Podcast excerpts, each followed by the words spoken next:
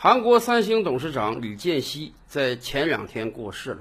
上一期节目，我们跟大家聊了聊李健熙是如何成为三星掌门人的。白居易有一句诗啊：“最是无情帝王家。”白居易当时慨叹的是那些红颜还未老去就已经不能得到帝王宠幸的宫女。可实际上，即便是皇帝的儿子女儿，难道生在帝王家就是个幸运之事吗？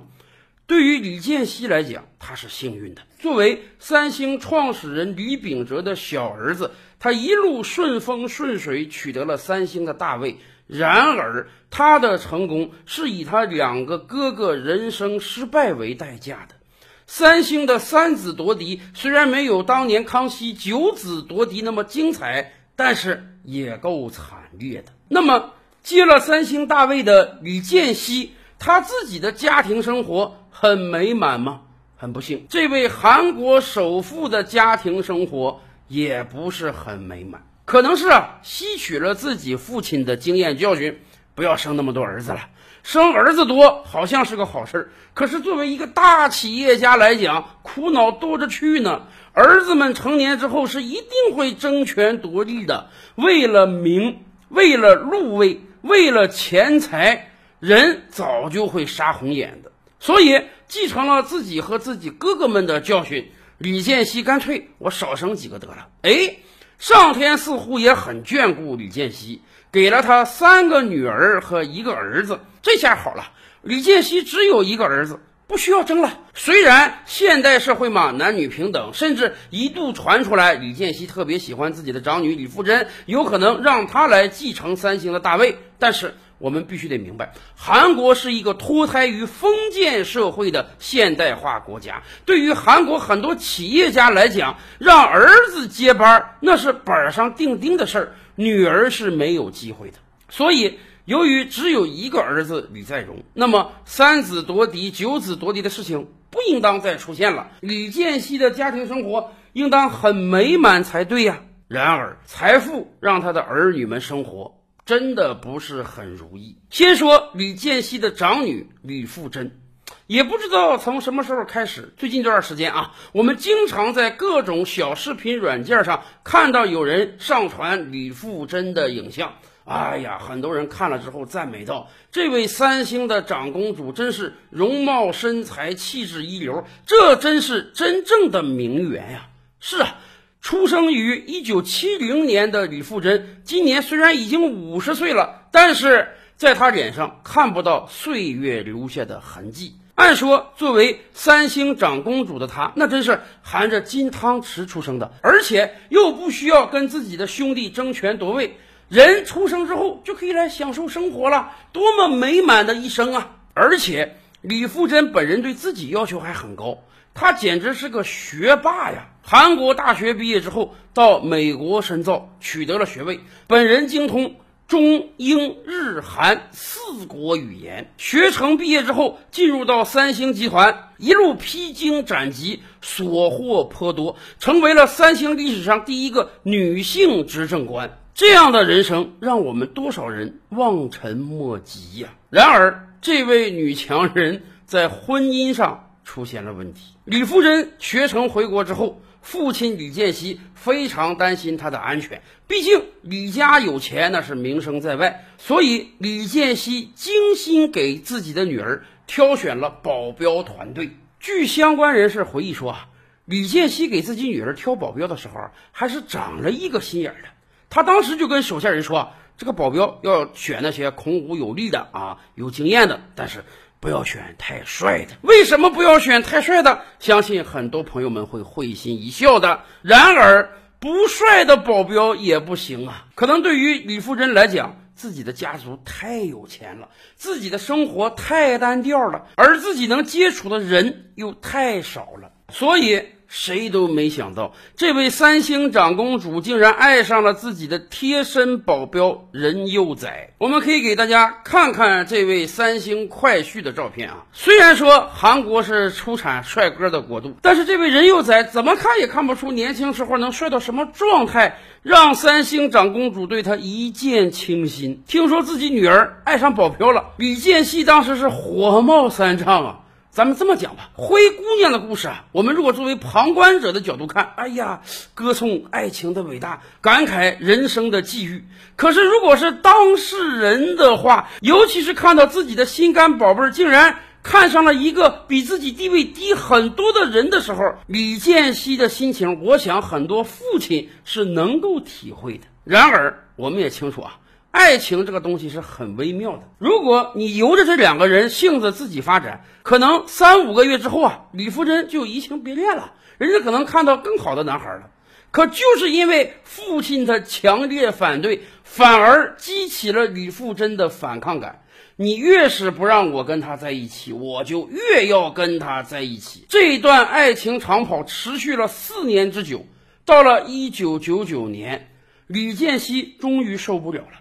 只能同意女儿嫁给这位保镖。今天我们来看二十年前那张结婚照片的时候，很多人都能发觉啊，常年以笑脸迎人的李健熙，在整个婚礼过程中一下都没笑。然而，这样一个美丽的爱情童话。过去了大概十年就被打破了。李富真在结婚十年之后突然站出来说：“我丈夫家暴我，我丈夫在外面花天酒地，甚至韩国已故影星张子妍案件都牵扯了人幼崽。”所以李富真向法院提出诉讼，要求离婚。而她的丈夫那位当年跟她倾心相恋的保镖跟法院讲：“我要求分得过万亿韩元的财产。”因为我老婆可是三星长公主啊！最后在李健熙的调停之下，任佑宰获得了不到一亿人民币，跟李富真彻底分手。爱情童话终究没能抵得过现实。大女儿是这样了，李健熙的小女儿李尹欣人生之路更为坎坷。出生于一九八九年的她。他出生的时候，李健熙就已经接位，成为三星的掌门人了，财富比以前又增加了数倍。所以李隐欣从出生开始就受到了无微不至的照顾，甚至在一九九九年，也就是他大姐结婚那一年，李隐欣满二十岁，父亲李健熙送给他一份成年礼，价值十三亿人民币的三星股票。大家别忘了。这是一九九九年的十三亿人民币呀！今天我国众多的企业家在一九九九年的时候还是一文不名的，而李尹锡刚刚二十岁就已经坐拥十三亿的身价，甚至知道小女儿喜欢跑车，李建熙就隔三差五找由头送给小女儿一辆最新款的跑车玩。然而谁都没想到，跑车也改变了李尹锡的人生。在赛车场上，李尹锡有一天遇到了一个高大帅气的男孩，他的名字叫赵文瑜。当时在一家外企做投资顾问，同样喜欢赛车。虽然在外企工作，虽然玩得起跑车，这也算是一个中产之家了。但是在三星看来，这就是不折不扣的穷小子。自己的大女儿爱上保镖，已经很让吕建熙头疼了，怎么能允许自己的小女儿也去找个穷小子呢？这一次，吕建熙准备先下手为强，他直接找到了赵文瑜，给他开出了一个他拒绝不了的价格，给你十亿韩元。离开我的小女儿怎么样？或许是跟李尹锡刚刚开始感情还不是很深，也可能是害怕于三星集团强大的权势。赵文瑜虽然拒绝了十亿韩元，但是也答应了李健熙的请求。这样吧，我跟你女儿分手，为了让她彻底忘掉我，我都离开韩国，我到美国去发展，不行吗？就这样，不费吹灰之力。李健熙终于成功的阻挠了自己女儿的一次恋爱，然而没想到啊，和他大姐李富珍一样，李家的女儿只要认定了一个人，就一定会一头扑上去的。听说自己的爱人被父亲劝说之后，就辞去了韩国的工作，来到了美国发展。李尹熙竟然也追到了纽约，而且跟他讲：“我愿意放弃三星的一切呀，只要跟你在一起就行。”这个时候的赵文瑜已经有点害怕了。他不断的劝说李尹熙，还是听他爸爸的话吧，别在美国待着了。在一次又一次劝说之后，谁都没想到李尹熙有一颗非常刚烈的心。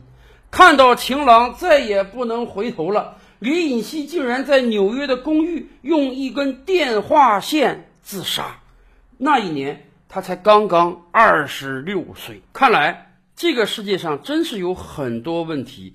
是钱所解决不了的。两个女儿的恋爱婚姻都如此惨烈，那么另外两位呢？李建熙还有一个二女儿，当然还有一位独子李在镕。这两个人可算是踏踏实实的听从李建熙的指挥，找了一个跟自己门当户对的人结婚，也帮助三星集团进一步巩固了跟国内企业的联系。然而。豪门之间的婚姻也未必是幸福的。比如说李建熙的独子李在镕吧。一九九七年，在双方母亲的安排之下，李在镕和他后来的妻子林世玲在美国相遇，不到一年，双方就缔结了婚约。这绝对是一场门当户对的豪门婚约。李在镕自不必说了。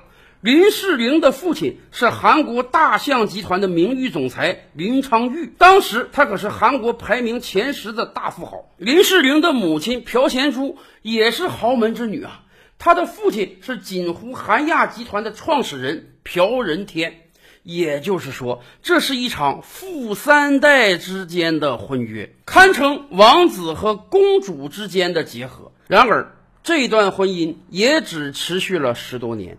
林世玲后来提出了离婚。